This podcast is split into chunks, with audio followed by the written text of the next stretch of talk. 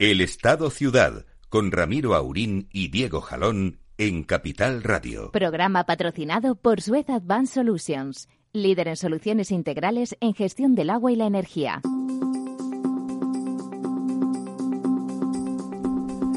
Muy buenos días, amigas y amigos. Aquí estamos, 40 segundos antes de lo habitual.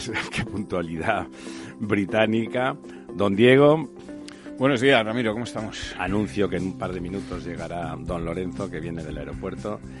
Pues nada, aquí estamos. No sé si decirle bien o se lo cuento, ¿no? Pero vamos a, decir que bien de momento.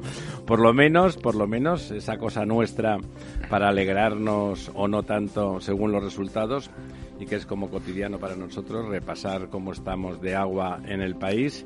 Y bueno, eso al menos no empeora, ¿no, don Diego? Pues no, está, está mejorando. Vamos. Eh, bueno, pues eh, por encima ya de la misma semana del año pasado, del 2019.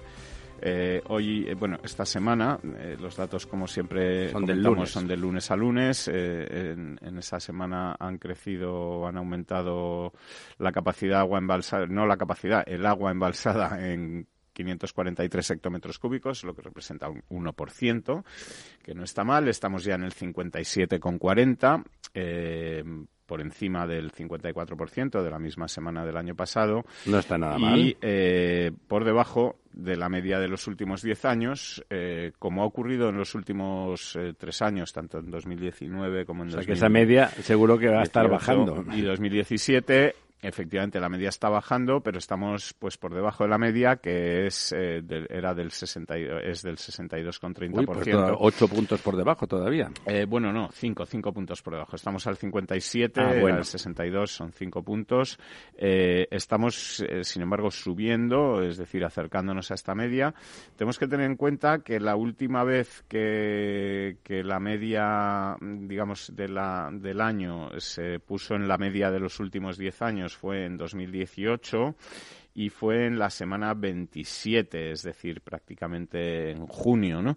Eh, después del deshielo. Después del deshielo. Lo que sí se está produciendo es, eh, como comentábamos antes de, de, entrar en antena, que están subiendo las temperaturas. Eh, fíjate que se anuncian para el sábado, por ejemplo, en Madrid 18 grados de máxima con una mínima cercana a los 10 grados, que sí, son temperaturas. Ya sabe usted que vengo normalmente congelado de la sierra pues, y hoy he salido con 9 grados. Sí, son bajo son, cero casi todo son, el invierno. A, a, han subido mucho las mínimas y lo que va a empezar a pasar a partir de ahora es que van a empezar a subir también las máximas eh, y ya te digo, esa temperatura de 18 grados eh, el sábado, que será el primer día de en pleno febrero. El primer día de febrero, eh, 18 grados de máxima con 10, 11 de mínima, pues son temperaturas más bien de, de abril, mayo, de primavera, ¿no? de, sí. de, primavera o de principio de otoño. Como decían ¿no? nuestros abuelos, el tiempo está loco. El tiempo está, está el, muy perdón, loco. el tiempo también está también, loco. También está, está, muy loco, efectivamente.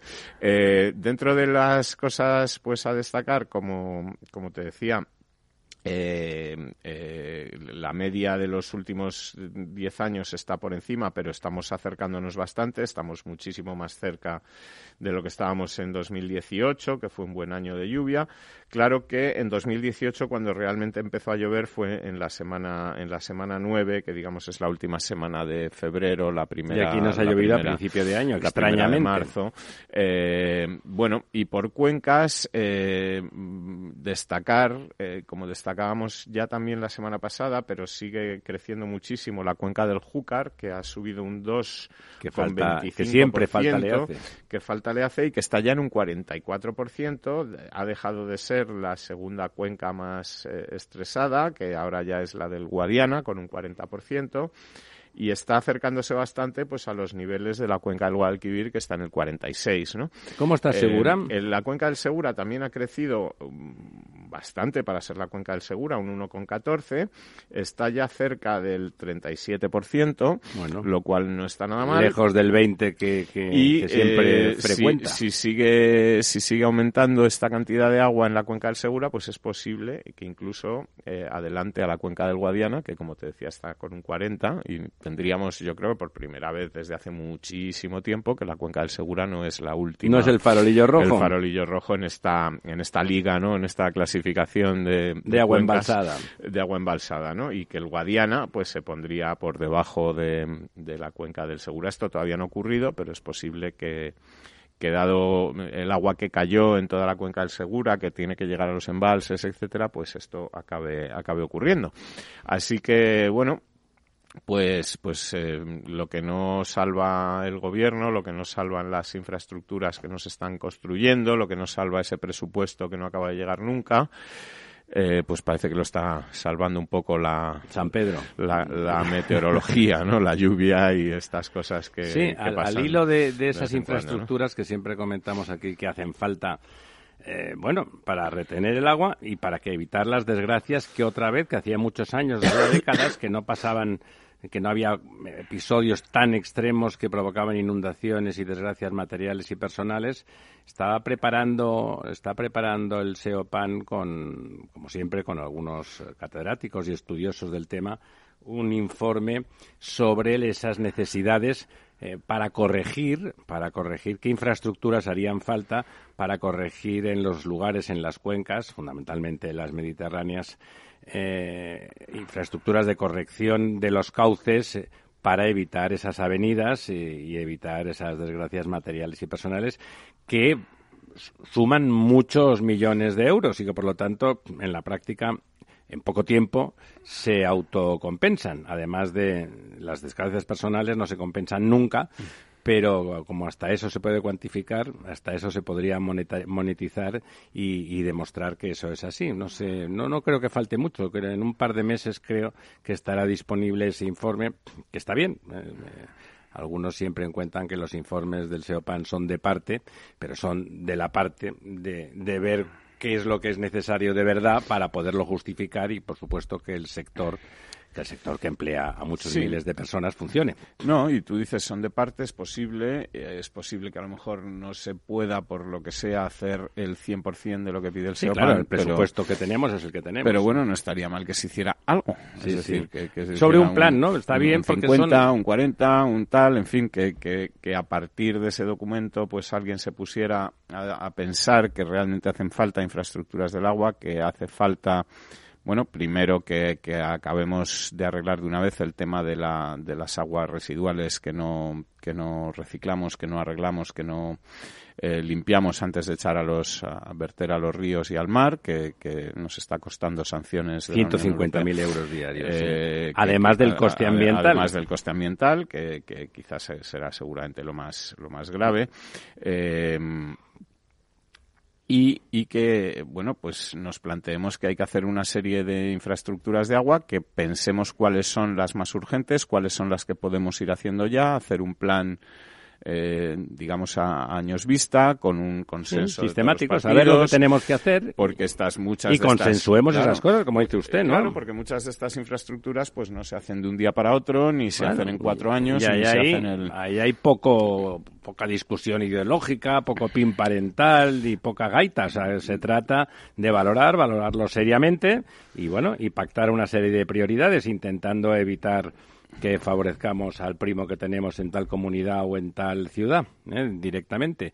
También, eh, antes de ese estudio sobre las infraestructuras de corrección de avenidas e inundaciones, el propio SEOPAM va a presentar en, breve, porque ya está hecho el estudio, he tenido el gusto de, verlo y está muy bien, un otro estudio que ha, que ha realizado el, profesor Basallo un catedrático de caminos, sobre la necesidad de invertir en carreteras. Ya hemos hablado otras veces aquí también de eso, de la gran desinversión que trajo la crisis y que no solamente se han dejado de hacer cosas con el, cuento manido de que teníamos una muy buena red de carreteras, lo cual pues era fundamentalmente cierto, como se avanzó muchísimo en un momento determinado. Bueno, digamos que parar de hacer infraestructura nueva podía tener un sentido económico en plena crisis. Lo que no tiene sentido económico es no hacer mantenimiento y reparación y renovación porque descapitaliza y, bueno, pues ese estudio, insisto, hecho desde la universidad, desde, desde expertos eh, y de investigadores,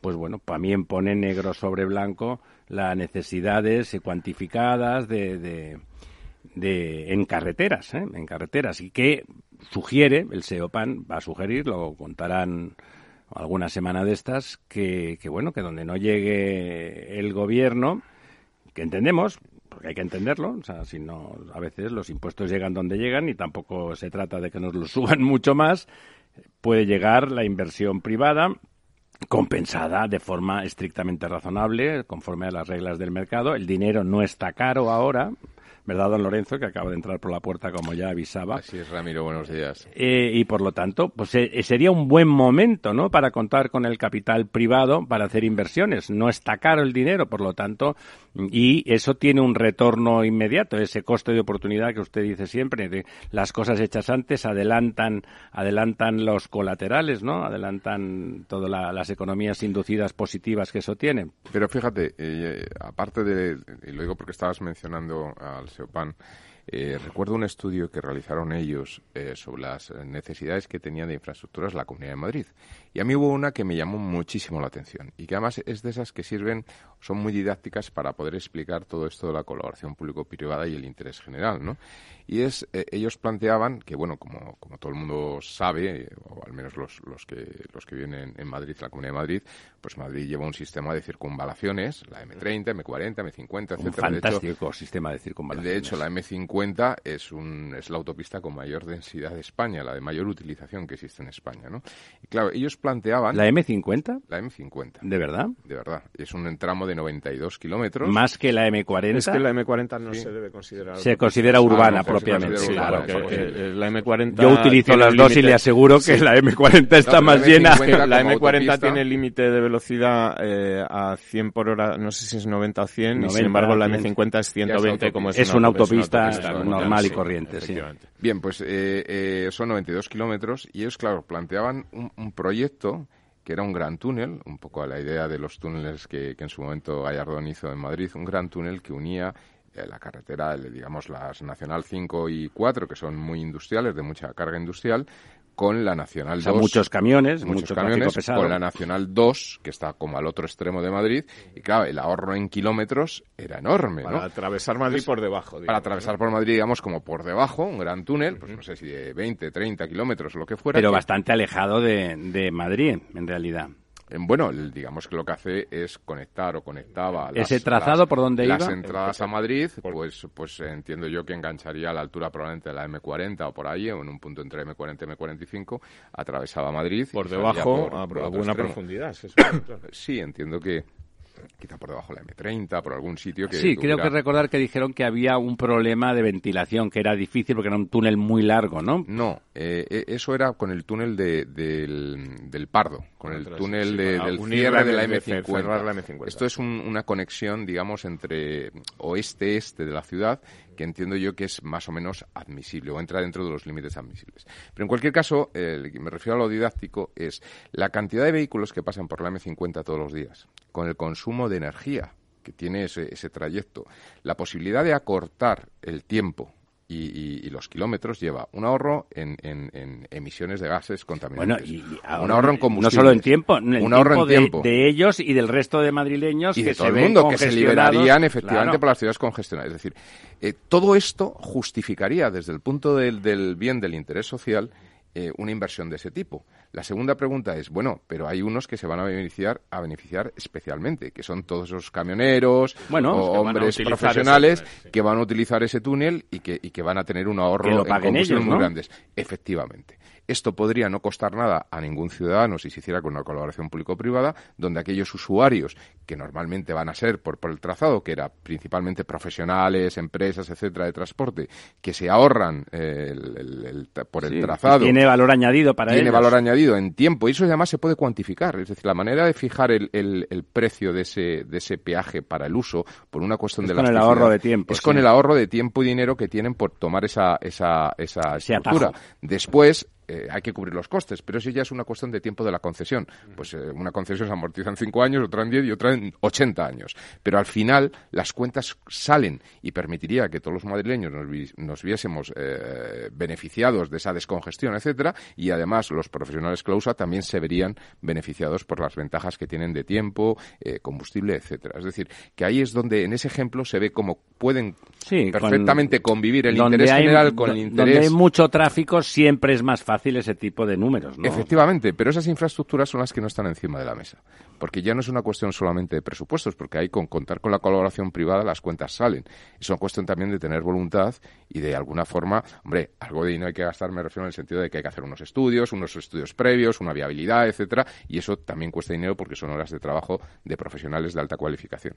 Pero en cualquier caso, es la salida a las soluciones de Madrid, aparte de todo el mantenimiento de las grandes vías, ¿no?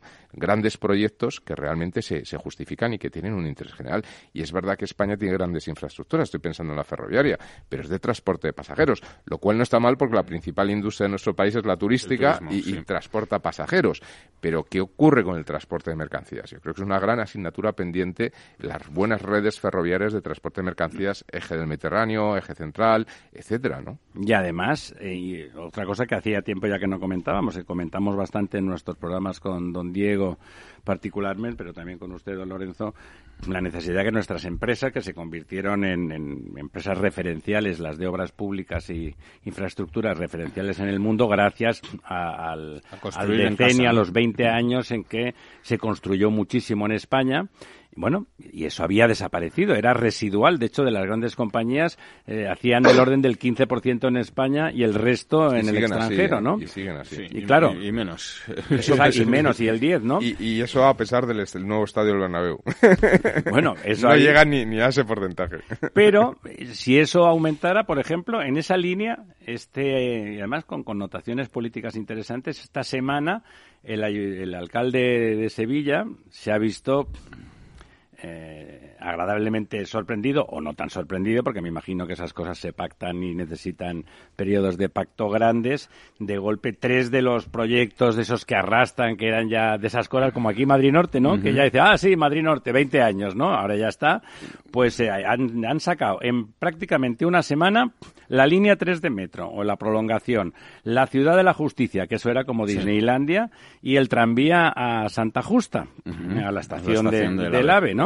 Tres grandes proyectos urbanos de consolidación con se han salido porque la oposición eh, les ha votado, particularmente Ciudadanos, me imagino que de acuerdo de alguna forma con el PP, y han salido adelante en el momento en que el mismo Juan Espadas, el alcalde, se había postulado, se había puesto a disposición generosamente, como suelen hacer los políticos, del, partido para tomar el puesto de, de la señora Susana Díaz. Díaz. Bueno, eh, tiene tiene gracia porque evidentemente esa propuesta hace esa propuesta de forma inmediata la oposición le favorece le da le da brillo le da brillo son tres obras muy importantes tres obras significativas. Muy, muy importantes no totalmente. Estructuran son exacto la estructuran son significativas valen mucho dinero por lo tanto van a generar trabajo empleo van a generar obra pública. Bueno parece como que a la oposición le parecería bien que el señor Espadas sustituyera es una persona sensata dicho sea por otro lado el, el alcalde de Sevilla una persona con buena formación y un gestor ambiental en su momento bueno se expresa sin extremismos, es poco sectario para ser político, todos acaban siéndolo un poco, mm, eh, sin tener nada que ver con él, es una de esas personas que cuando se le oye hablar, pues parece que busca el consenso y busca conseguir las cosas y no demostrar que es el más antipático con el enemigo, eh, de forma que parecen rivales y no enemigos. O sea, por lo tanto, a lo mejor, a lo mejor resulta que empieza con esta, con el 2020 una década o por lo menos un lustro de que recuperamos eh, recuperamos obra, ¿no? Hombre, yo, yo lo que creo, aparte de, de, que está muy bien hacer estas inversiones y estas obras cuando, como dice Lorenzo, pues hay unos estudios previos que justifican. Sí, estas llevaban mucho tiempo. Que, esas inversiones van, a, van a producir pues estas externalidades y estas capacidades de generar riqueza en la región, etcétera. Pero lo que a mí sí que me parece muy importante es que en la política municipal yo creo que es en donde menos sentido tiene, digamos, la, ideología y la política. Totalmente, debe ser gestión pura, que, ¿no? Que los ayuntamientos se tienen que dedicar a hacer la vida de los ciudadanos más cómoda, mejor, a, a cobrarles menos impuestos y a darles mejores servicios eh, por el mismo precio, ¿no? Es decir, que, que, que cuanto más eh, se centren en la gestión y más se olviden de, de ideologías, de consignas políticas, de, de, Eh, es decir, sí, sí, que se dediquen a que el ciudadano viva mejor. exactamente, ¿no? Y que, que dé igual que un alcalde sea del PSOE, del PP o de lo que, de, lo que sea, que, que se dedique a, hacer una buena gestión. Y a procurar ponerse de acuerdo con el resto de concejales, ¿verdad? Exactamente, ¿no? Y que las cosas salgan y que los ciudadanos tengan cada vez mejores servicios, ¿no? Y dejemos la política, pues a lo mejor, pues para estas cosas que... Metafísicas, sí. Pero fíjate que yo creo que eso ya ocurre, ¿no? Al menos en los grandes, en, los grandes municipios es donde, eh, el, carisma tiene más importancia. El carisma personal, me refiero, el personaje, ¿no? Sí. Al margen de... Con, grandes excepciones, ¿eh? Yo creo, por ejemplo, estoy pensando ahora en Barcelona, no sé en Colau, pero... claro, totalmente. no, es así, es así. Yo también pensaba lo mismo. Pero fíjate, pero es, no, pero, pero es porque, pero es porque es una ciudad donde eh, la atomización política impide un personaje de carisma, o sea, no, no, ha salido. Yo bueno, en, aquellas ciudades donde se gana con mayorías absolutas, que los hay, y que los hay de partidos del PSOE, o sea, ayuntamientos con, gente del PSOE, gente del Partido Popular, etcétera, es el carisma personal, esa es, la fuerza. En Barcelona lo que pasa es que hay 400 partidos y esta mujer está con el 11% Pero de los votos, ¿no? hay voluntades y voluntades. Fíjate que incluso Carmena, que podía estar muy próxima a Colau en algún sentido, eh, hacia a partir de mitad del mandato intenta llegar a acuerdos para temas importantes. Es verdad que no acabó, se acabó no firmando en el mandato de Carmena de Madrid Norte, pero estaba a punto. ¿eh? Y estaba acordado. Estaba, acordado y de alguna forma, como había electoralmente, es, más rentable pelearse que acordarse, pero se trabajó en esa línea. Y además lo hacía en contra de parte de, la mitad de, su partido. partido, que estaba más en la ideología que en pensar en el desarrollo de la ciudad. A eso me refería, que de hecho yo me imagino que un buen alcalde, una vez en la ciudad, le dan ganas de, de, crear, ¿no? Y de, y de ponerse de acuerdo para que el ciudadano viva mejor. Cuando vas al barrio y ves que ese, que ese señor tarda 20 minutos menos en llegar a su casa, en llegar al trabajo y que gana casi una hora para su familia, eso es bueno, ¿no? Eh, y que de golpe ves que se genera empleo en tu ciudad, eso es bueno. Eh, y no solo, y no da un punto de esperanza. Madrid Norte, que casi uno piensa Madrid Norte como con rascacielos y estas cosas, sino todos los paus del este, de Valdecarros, etcétera, todo eso también se acordó y quedó también digamos, de alguna forma cerrado, ¿no? Es decir, que realmente fue un impacto muy interesante para la ciudad, ¿no? Bueno, pues eh, casi, casi que podemos, eh, para no entrar ahora en harina y tenernos que cortar en 20 segundos, vamos a dar paso a publicidad y volvemos a las 11 y 30 minutos sin pasar un segundo.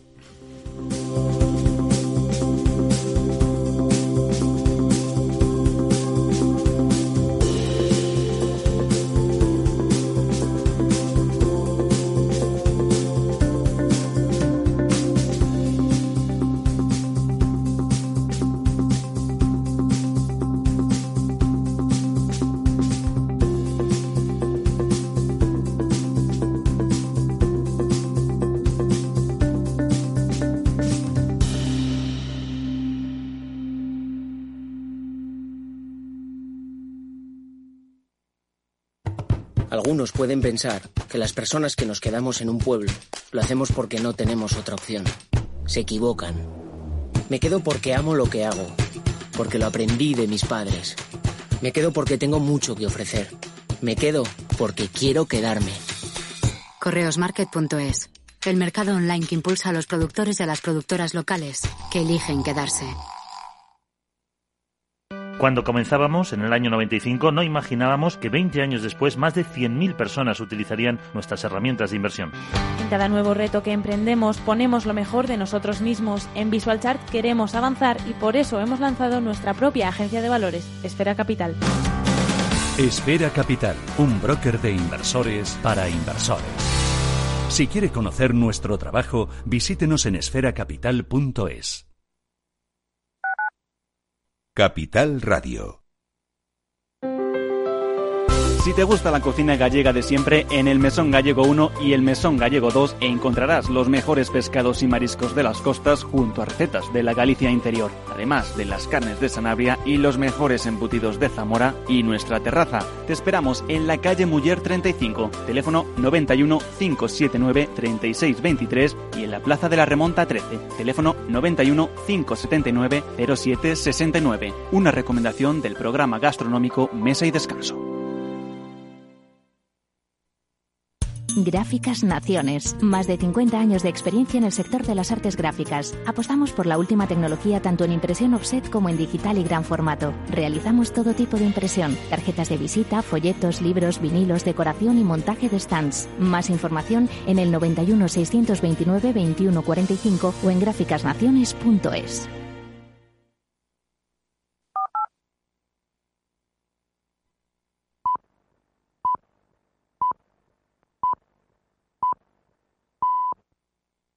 El Estado Ciudad con Ramiro Aurín y Diego Jalón en Capital Radio. Aquí estamos de vuelta, nos estaba dando la brasa don Lorenzo con qué pasaba con sus envases esos que ve desde la vida. Me dice, están llenos, los de Madrid están llenos. Y efectivamente, el atazar, el atazar para los madrileños está al 80% y, la cuenca general. La, en Madrid. La, Comunidad de Madrid, no como cuenca, sino como los embalses de la Comunidad de Madrid, los que están dentro de la Comunidad de Madrid, eh, están al 62%. Bueno, ese sería el dato. y el atazar es muy importante porque aparte que está junto al Alledo de Montejo, que es uno de los patrimonios eh, de la UNESCO, patrimonios naturales, que es precioso y que muy pocos madrileños conocen, la propia presa La Tazar es una auténtica eh, obra de arte, de ingeniería, y además es nuestra vida, porque todo el agua que bebemos en Madrid, ese es el río Lozoya, son, es la última de las presas. Toda no. Bueno, mm. la gran mayoría, luego hay... Eh, Ahora mismo hay... sí, sí, sí, hay... Hay 13 plantas de potabilización. Bueno, bien, pero una de las fuentes principales, o sí, la, más buena en, particular, es, la que proviene de Lozoya y tiene como 5 o 6 presas, y la última presa es es justo después de la Pinilla, la otra ya no me acuerdo cómo se llama, después viene la Tazar, que es la gran presa. ¿no? Bueno, don, Diego, vamos a hablar del señor Ábalos, no se preocupen ustedes, no vamos a hablar de, farmacia, no, vamos a hablar de Dalsi, ni de medicamentos que se toman en los aeropuertos, sino de otras cosas del negociado del ministro. el señor ministro tiene varias, de fomento, varias eh, ocupaciones, eh, entre una de ellas eh, en el anterior gobierno. Trabaja en Uber, me parece, yendo a recoger gente de madrugada al aeropuerto. Efectivamente, y bueno, y luego gestiona también traslados internos dentro del aeropuerto y esas cosas. Eh, pero, pero en todo caso, eh, bueno, ha, habido una sentencia del Tribunal Constitucional que echa, que echa atrás eh, una parte de, de, un decreto que el anterior gobierno firmó a toda prisa antes de. el anterior gobierno en funciones del señor Sí, el, el mismo gobierno, bueno, no es el mismo porque en fin, el, anterior gobierno del, señor Sánchez y, a instancias del señor Ábalos, eh, la idea del señor Ábalos era que los ministerios, los, todos los ministerios, los distintos ministerios cedieran suelo al Ministerio de Fomento para que el Ministerio de Fomento, en una forma de colaboración público-privada, es decir, eh, cediera esos terrenos a empresas para que las empresas pusieran hicieran vivienda social vivienda social que la explotaran eh, esos alquileres de vivienda social durante pues como decía X antes años, Lorenzo, X años, 40, 30, 50 años y que luego al final ese parque de viviendas acabará revirtiendo al, patrimonio nacional del Estado, ¿no? Entonces eh, el Tribunal Constitucional ha, ha decretado, ha sentenciado eh, en un recurso que habían presentado PP, Ciudadanos, eh, que ese, mm, eh, esa parte de, esa ley, esa ley incluía otras, otras cosas, incluía también esa, eh, por ejemplo, obligación de que los alquileres sean de tres años como mínimo, de aumentar el, tiempo del alquiler, otra serie de medidas que, que yo, en mi opinión, creo que no son, digamos, positivas, pero sin embargo, esta parte que era. Esta era, buena, ¿no? Que era buena, el Tribunal Constitucional dice que no es. Pero ha tirado atrás esta parte o todo o lo otro. Ha tirado esa parte de, la cesión del justamente la parte buena es la que no... Sí, pero, pero eh, claro, cuando uno ve la noticia dice, pues eh, el Tribunal Constitucional, eh, que, que, raro, ¿no? Porque hace estas cosas, la parte buena, tal, en fin.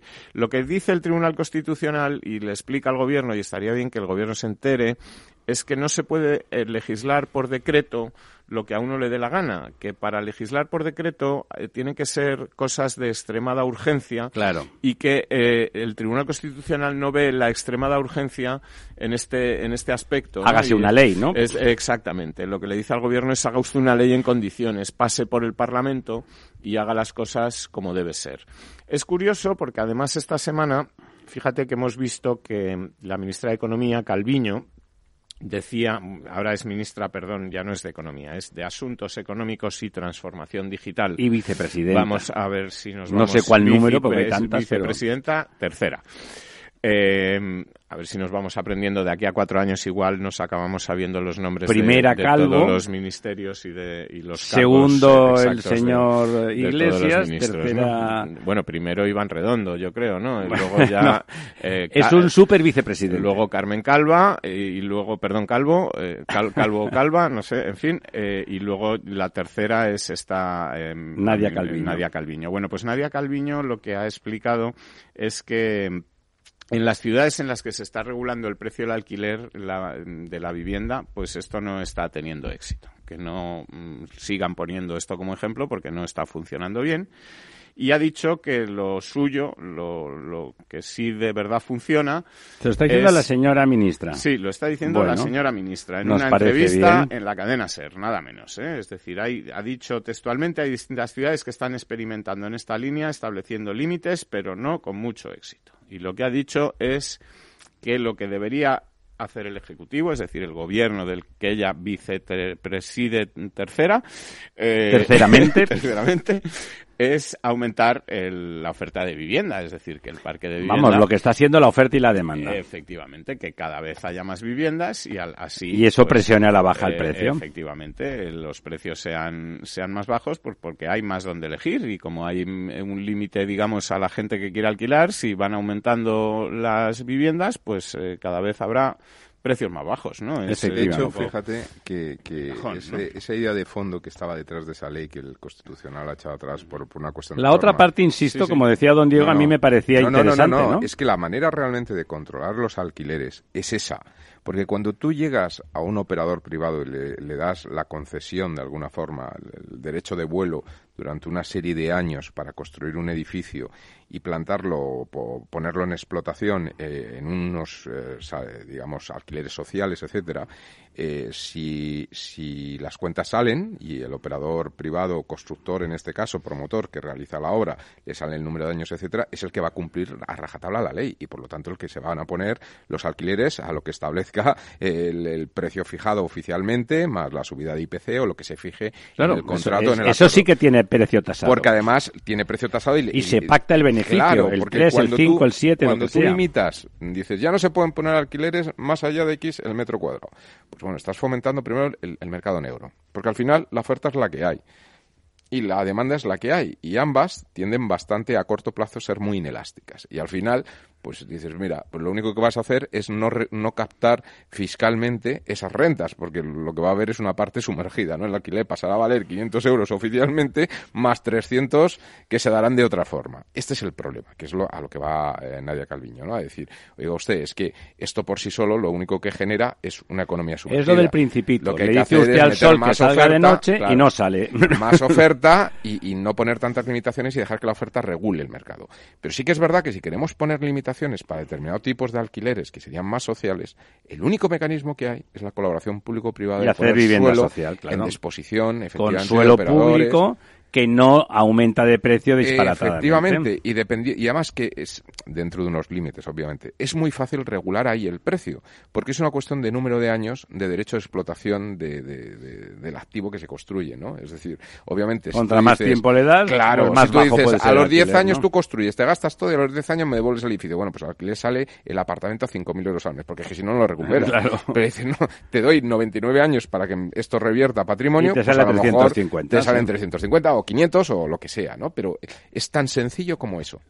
Bueno, pues a ver si, si, si lo hacen, porque yo creo que hubiera sido una buena oportunidad porque hay ministerios, estoy pensando especialmente en el Ministerio de Defensa, Que eh, tiene mucho terreno, ¿verdad? tiene mucho terreno que en su día eran las afueras de las ciudades, pero que con la, con la expansión de las ciudades, pues estoy pensando en toda la zona de campamento, ¿no? En la zona de Madrid, por ejemplo, pues o sea, se han quedado absorbidos totalmente, ¿no? O incluso si vas por la De hecho, había de una Colmenar, operación, ¿no? Ahí- toda la- la... operación Campamento existía bueno, eso nominalmente, existió, ¿no? eso intentó promoverlo en su época, fíjate, el gobierno de Zapatero. Era una de las propuestas estrellas que tenía pero aquello no logró salir porque hay que poner de acuerdo tres administraciones, la de defensa, la nacional, Comunidad de Madrid, y por temas de impacto medioambiental para la autor, porque eso es un plan parcial que hay que desarrollar, más el ayuntamiento, ¿no? Entonces, esta, esto tiene su complejidad, sobre todo cuando son de signo contrario, ¿no? Pero yo creo que el camino va por ahí, ¿no? De decir, eh, esta, esta es, la, esta, es la salida, ¿no?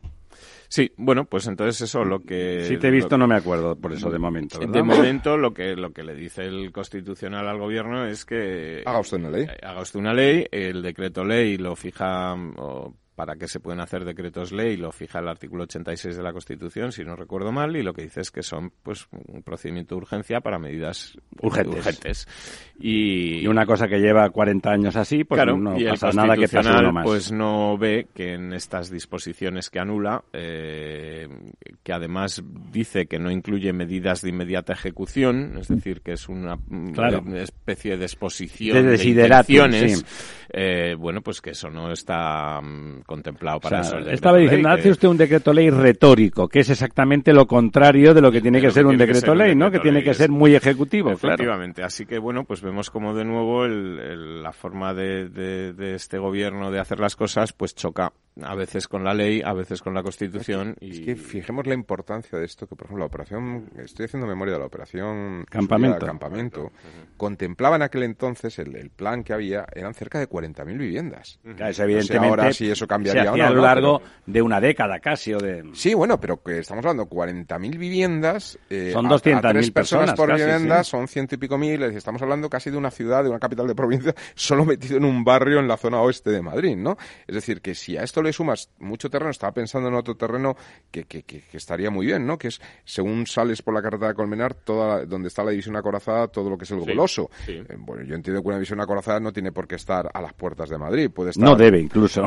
no debe incluso, ¿no? puede estar 30 kilómetros más allá, o, ¿no? Y, ¿no? y no pasaría nada, incluso sería mejor, ¿no? Con lo cual, claro, todo el campo que tienen ahí, de que es un campo de prácticas histórico y tal, pues no sé qué capacidad tendría, pero por lo menos para 10.000 viviendas más. y se podría hacer además muy esponjadito y hacerlo muy bien, como hay sitio. Y así tantas, tantos ministerios, tantas administraciones en, en toda España. Es verdad que la Comunidad de Madrid, que acumula más patrimonio estatal de los ministerios, sería más beneficiada por esa ley, también hay mucha concentración humana, pero eso ocurre en el conjunto de, de todas las autonomías además y era una ley para toda España, es decir, que, ocurre en, todas las provincias, en todas las regiones, hay ministerios. Pero fíjese usted, tienen tanto vicio de ser retóricos que hasta cuando tienen una idea que realmente sería aplaudida en general, pues nosotros... Sí, desde luego el sector inmobiliario estaba muy a favor de esta, de esta parte del decreto ley, no tanto a favor de otras, como era esa, pues que te decía... Sí, que lo ponían todo junto, claro. De obligaciones para que usted si alquila una casa yo le diga cuántos años tiene que alquilarla, déjeme a mí que Además había una especie de voluntad para que la oposición estuviera en contra, porque de, estoy seguro que de la primera parte de la ley pues también hubiera estado a favor y en cambio de la otra, pues al igual que a usted no le parece muy bien, probablemente a PP y Ciudadanos tampoco le pareciera particularmente adecuada.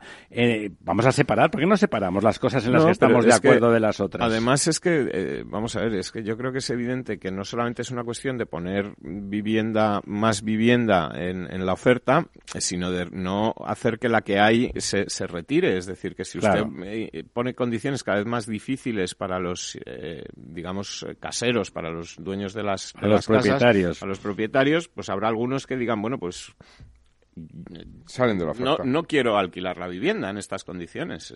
sí, sí, el que no lo necesite lo, lo hace que las, que las que quedan sean cada vez más caras. Es decir, que, estamos eh, jugando a, lo sí, contrario. en Barcelona, yo no sé si aquí en Madrid pasaba lo mismo. En Barcelona, el año pasado, eh, prácticamente había subasta en los alquileres. Se llegaban a subasta. Tengo un sobrinito de 23 años que quería irse a vivir, trabaja eh, con su novia, que también trabajaba, como son jovencitos, pues no ganaban demasiado, pero ganaban, son como quieren trabajar, pues trabajan siempre prácticamente. Eh, y claro, los, llegaba ahí tal, pero prácticamente lo subastaban. Como no hay oferta, en, en, Barcelona todavía está peor el tema de la vivienda que en Madrid, bueno, pues eh, lo ponían ahí y pedían más y más garantías y más no sé qué. Pues, lo digo porque Claro. me, me llegaba a mí y Podían- decía... podían pedir lo que quisieran, claro, bueno, usted, la- había. me- me- yo estaba, digamos, ahí para ver si avalaba y es cosas una por el práctica estilo. muy habitual en el mundo anglosajón para incluso las compraventas de viviendas en cuanto estás en zonas un poco premium, en lugar de poner A subasta, de venta, ¿no? va directamente a subasta. Subastas privadas, ¿eh? O sea, que Sí, sí, claro, por los No, agentes y- y inmobiliarios, Luego ¿no? las comunidades deciden si usted es eh, apto para, digamos, Sí, vivir sí. aquí, ¿no? Le, Sí, le- sí, le claro. hacen un Puede haber un veto, eh, sí, sí. y, oye, Lo cual me eh, parece mal, eh, con tal de que no bueno, yo, un delincuente, A, mí ¿no? lo que me llama mucho la atención es que estas, esta idea mm, del, del, del- la mal llamada progresía del Podemos, de todo esto de limitar los precios de los alquileres, de tal. Esto en el fondo es el totalitarismo de siempre y, y en el ejemplo en el que mejor se podrían fijar es en la ley de, los alquileres de la época de Franco, en donde, oye, pues estaba prohibido subir el alquiler. sí, y vamos, de hecho, estos- las rentas esos antiguas alquileres famosas de renta antigua que puso, estaban que tirados puso de Franco precio. y que, oye, pues para Podemos yo creo que esto debería ser lo- la- el, el objetivo. ¿no? El, el sitio a llegar. Eh, que se den cuenta de que esto lo hizo Franco. ¿Qué ocurrió? ¿Se acuerda Que- usted que lo que pasa es que los edificios se deterioraban porque Claro, no había dinero para reformarlos? eh, Y, y- y- y- y además eh, nadie quería sacar viviendas en alquiler a partir de ese momento. es No decir, había, es eh, verdad. eh, eh, Era muy, muy Había muy poco, por eso la gente Por eso la compraba. gente compraba, ¿no? Con lo cual, Eso, bueno, mira, pues... esa desgracia, ya por, no- por quitarle tintes políticos y que la gente lo entienda, que eso funciona siempre. No, pero está bien que compare, que se Sí, den cuenta pero- de que lo que pretende Sí, sí, Podemos que es lo cuando, mismo oye, que que Franco. que ¿no? cuando pero- Franco hace embalses les parecen mal los embalses, pues a ver si Pero- les parece mal esto claro, también, pero, porque esto lo hacía Franco, Si ¿no? me refiero por, porque es una cuestión de cómo funciona el mercado. Porque el problema es que eh, cuando uno se guía por la ideología, no entiende el mercado. Da igual la ideología que quieras, porque estás al margen de, de la El- lógica. el ¿no? mercado es la ciencia uno- económica. Claro, uno de los motivos, uno de los motivos por los cuales Madrid nunca llegó a ser una capital con el empaque o la fuerza de otras capitales europeas como París o Roma, etcétera, pese a que Madrid era el gran imperio del mundo, me estoy refiriendo en los eh, siglos XV, XVI, XVII, ¿no? Eh, es por, por una ley que hubo en la Corte de Madrid donde se obligaba a que todo aquel que tuviera eh, viviendas de más de una altura alquilase a gente de la corte a un precio fijado y tasado la parte un- una de las plantas. Ah, Entonces, ¿qué ocurría? Que nadie quería hacer más de una planta. Entonces, mientras las demás ciudades crecían con grandes edificios, monumentos de seis, siete plantas, aquí nadie construía más. Y- Porque si no, tenían que alquilar tirado de precio Entonces, cuando al tú primo pones del rey. limitaciones al mercado, Claro. el- la perversión es tan grande que llegas a Sí, que no sabes lo que va a pasar nunca. Claro, y si- siempre es malo. Claro, si tú analizas un, un país como España, que fue durante cerca de cuatro siglos el mayor imperio del mundo, donde teníamos que el Pacífico, que es media bola del mundo, era el lago español, eh, pues tendríamos que tener una capital que, vamos, París tendría que ser un pueblito comparado con esto, ¿no? Y sin embargo no es así. Y no es así por esas limitaciones ¿Qué- qué que en rey- aquel entonces qué rey lo pusieron los Borbones. Pues mira, yo creo que eso ya existía incluso en la época Con de Felipe, de, eh, de Felipe II. Eh, Felipe III estaba, y yo creo que en los primeros Borbones, Felipe IV, también seguía. Sí, la probablemente eso es fruto de que Madrid prácticamente no existía, era una aldea, cuando se cambia... No había casas para vivir en la corte. Y entonces, como la situación de colocar la, la corte en Madrid fue para, entre la pelea tradicional entre Valladolid y Toledo, fue una decisión salomónica, ¿no? De los austrias cuando llegan. Eh, y bueno, y entonces había que crear la ciudad y dice, bueno, ¿dónde, dónde meteremos a la gente que tiene que ver con nosotros? Bueno, pues que el tal y hay que No, pero haber este ayudado a los promotores, porque incluso No, los bueno, pocos falta- promotores. una falta de inteligencia Otro de los problemas ¿no? que tuvo Madrid más adelante es que los pocos promotores privados que hubo, y ya estoy hablando de la época de los Borbones, y pues estamos hablando del siglo XIX, ¿no? Eh, como fue el Marqués de Salamanca con el barrio de Salamanca, pues en lugar de ayudarle le pusieron todas las trabas del mundo, entonces al final le quebraron. El Marqués de Salamanca quebró. A pesar de que su barrio sigue siendo el premio Bueno, de ahora después, pero después de haber quebrado, las manzanas se tuvieron que hacer más cortas, es decir, le limitaron absolutamente todo, ¿no? Entonces, el ensanche famoso de Barcelona en Madrid se quedó en, en, en- en Sala- el barrio de Salamanca con un barrio a medio hacer, etcétera, por la quiebra, pues porque fueron todo trabas de hecho, contra, el ensanche- contra esa promoción privada, ¿no? El ensanche es al revés. Lo que, la propuesta de, de Cerdá se densifica más. En la, en la práctica se densifica más y por lo tanto se hace más rentable, En el entre interior de comillas, las para el parcelas, promotor. por el interior de las parcelas. Porque estaban abiertas, de que Sí, las sí, manzanas eran más abiertas. A las y cuatro, se- a las cuatro y se- calles. y se cierran, y como se cierran, bueno, pues aumenta la, la densidad edificada, ¿no? Claro, pero Y- eso es lo que y da, es más es rentable. lo que le da viabilidad al proyecto. Aquí al revés, le, le cortaron las, las manzanas, en lugar de 100% como en Barcelona son de 80 por 80, eh, disminuyeron alturas y por lo tanto el, el- Sí, las el- calles son más estrechas el porque... proyecto quebró. Efectivamente, pues nada, otra de las de los grandes temas de, esta semana eh, es la eh, cambiando ya de sector, pasamos, si os parece, un ratito a la pasemos. a la energía es la, la dimisión de Jordi Sevilla eh, como presidente. Sí, gran, gran noticia. Como presidente. No buena, porque Sevilla es un tío competente. De Red Eléctrica. Aquí también se produce, y como esto yo creo que ya es un poco más eh, de lo nuestro, que el tema de las relaciones con Venezuela, que se, se alejan un poco más de, de nuestros, eh, digamos, Negociados, asuntos, asuntos de, de, interés propios, eh, pues yo creo que sí que conviene comentar pues esta nueva eh, se reproduce el mismo episodio, es decir, la ministra dice eh, Sevilla se ha ido por motivos personales y Sevilla dice no, que no son motivos personales, que es que usted me está diciendo lo que tengo que hacer y a mí no me da la gana. Y, no me da la gana porque además el discurso de Sevilla ahí es muy coherente. Y ¿eh? para que veamos que realmente eso es así, lo que ha ocurrido hoy es que la CNMV ha exigido a Red Eléctrica, como empresa eh, digamos que la CNMV está presidida por el marido de, la No, no, no, no, no es la CNMC, es la Ah, CNMV, la Comisión Nacional del Mercado de Ah, Valores. de valores. ¿eh? Porque Red Eléctrica es una empresa que cotiza en bolsa y entonces la CNMV le dice a Red Eléctrica, explíqueme usted qué es lo que ha pasado, quiero saber Claro, claro. la Eso- dimisión. se produce una Eso es una de- cotizada, del claro. que la delegado, del consejero responsable. delegado necesita que usted me haga una Presidente. notificación de lo que la CNMV insisto, llama sí. un hecho relevante, es decir, explíqueme Es un usted, hecho relevante. explíqueme usted eh, por vía de, de hecho relevante qué es lo que ha pasado y la red, y red eléctrica pues ha tenido que enviar un hecho relevante a la CNMV explicando eh, los motivos eh, Reales. reales porque bueno pues la CNMV no se no se conformaba con esta explicación de los ¿Y cuál ha sido la explicación personales. oficial? Entonces, la- en dicha comunicación se explica que los motivos personales a los que se aduce para la salida de Sevilla responden realmente a discrepancias surgidas en su mandato que tienen que ver con tensiones con el Ministerio de Transición Ecológica, ¿no?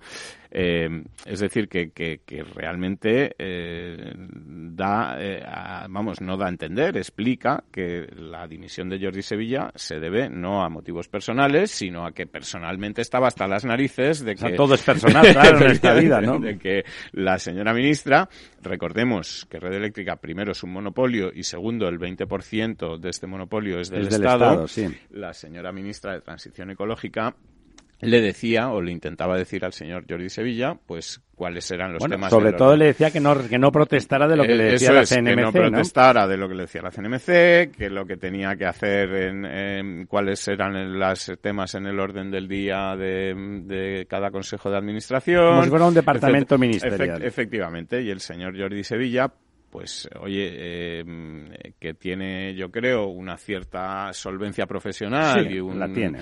un, Sabe sumar fin, y restar. eh, pues eh, ha debido decir hasta aquí hemos llegado, ¿no? Hombre, tiene Lo- mérito porque cobraba 500 y pico mil Sí, euros, ¿eh? Sí, ¿no? Y fíjate que... Es un renuncio que vale lo- dinero. Lo tradicional en este monopolio, en red eléctrica, es que eh, cuando cambiaba el gobierno, pues cambiaba el presidente. El anterior estuvo seis años, el anterior a este estuvo ocho, y, pero ahora lo que pasa es que cambia el, este sin que cambie el gobierno. Es decir, que ha durado un año y medio y con el mismo gobierno, pues eh, se va porque no, Cuando además, no aguanta, ¿no?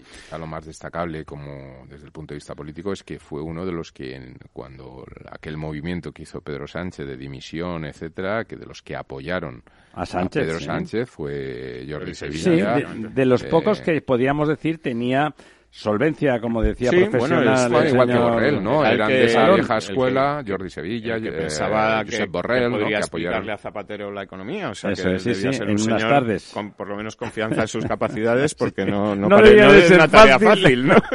No, pero quiero decir que siendo de los que apoyaron a Pedro Sánchez, pues ahora se ve en esta tesitura, ¿no? Sí. Decir, Yo- yo ya, creo que ya además- demostró que tenía carácter, porque también se fue con Solves cuando los dos le dijeron a Zapatero, oye, mira, hemos hecho este programa para ganar, hemos ganado, todo el mundo hace lo mismo, ahora vamos a gobernar lo mejor posible.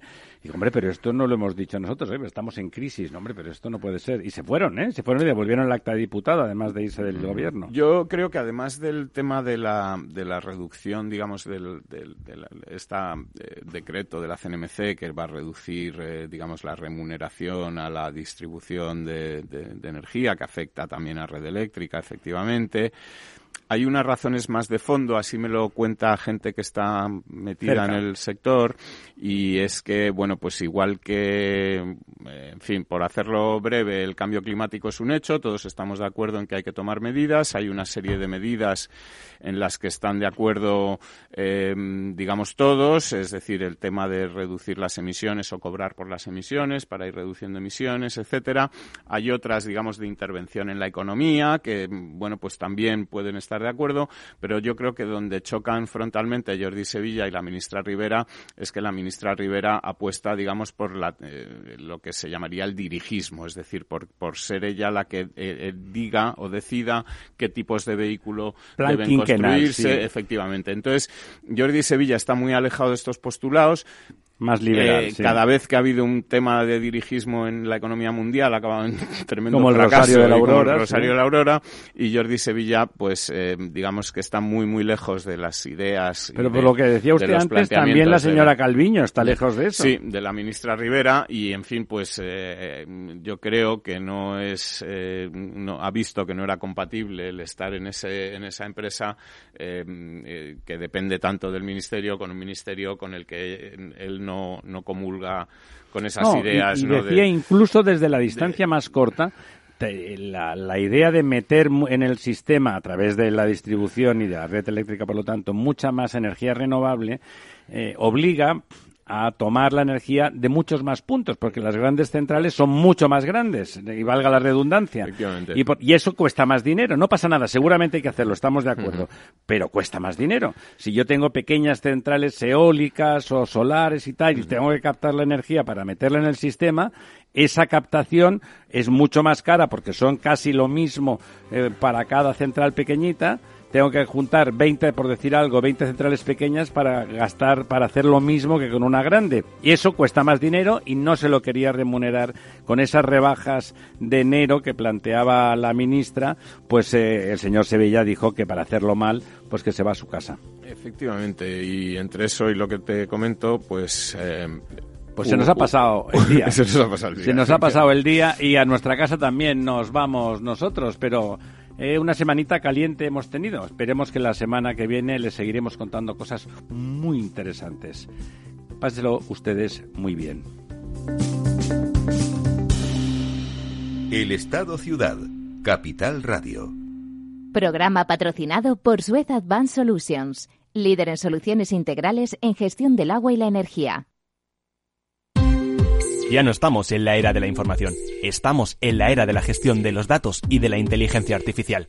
El tratamiento inteligente de estos datos proporciona un valor enorme a las empresas en sus procesos de negocio. En Piper Lab ayudamos a nuestros clientes a tomar decisiones de negocio basadas en datos. Escúchanos todos los lunes a las 10 y media de la mañana en el espacio de Big Data de Capital, la Bolsa y la Vida.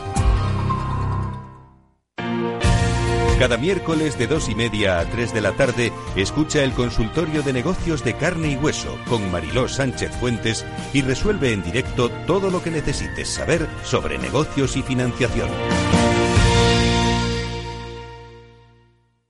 Hola. A ver, el dinero se gana con esfuerzo y ahorrar debería darnos una recompensa. Sin embargo, siempre vemos que nuestro dinero crece poco y eso hace que nos vengamos un poco abajo. Lógico. Lo normal es que veamos crecer nuestro dinero.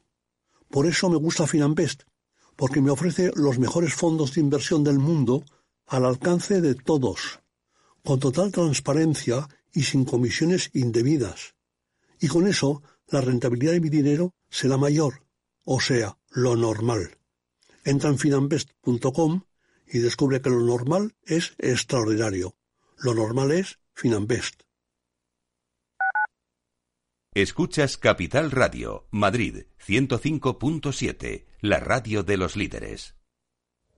Seguro que no te apetece coger el coche, pero lo que sí te apetece es un buen cocido maragato, cecina y otros muchos productos de Astorga, ¿verdad? Pues ya lo sabes, la auténtica cocina astorgana solo la encontrarás en el Astorgano y sin necesidad de coger el coche. Ven a visitarnos y lo comprobarás. Todos nuestros clientes repiten y seguro que tú también lo harás. Reserva en el 91 579 6261 o en calle Pensamiento 25. El Astorgano, la auténtica experiencia maragata. Esto te estás perdiendo si no escuchas a Luis Vicente Muñoz en Capital, La Bolsa y la Vida. Si esta fuera mi, la inauguration speech de John Fitzgerald Kennedy, pues diría que no se pregunten ustedes qué puede hacer la seguridad social por ustedes, sino qué pueden hacer ustedes por la seguridad social. Pues después de 130 años, la seguridad social, que ha servido admirablemente bien a la sociedad y a la civilización, está exhausta. No te confundas. Capital, la bolsa y la vida. El original. Disfruta de la mejor cocina gallega en Montes de Galicia. Todo un clásico moderno en el barrio de Salamanca. Disfruta de la variada dieta atlántica, de las mejores carnes y pescados tratados con respeto y transparencia y regados con una de las mejores bodegas de la zona. En grupo, en familia o en pareja, Montes de Galicia te ofrece el espacio perfecto en cada ocasión.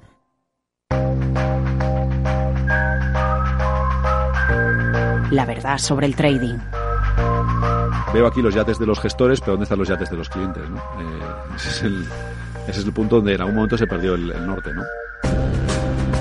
La hora Darwinex. Cada jueves a las 4 y 20 de la tarde en Capital Radio.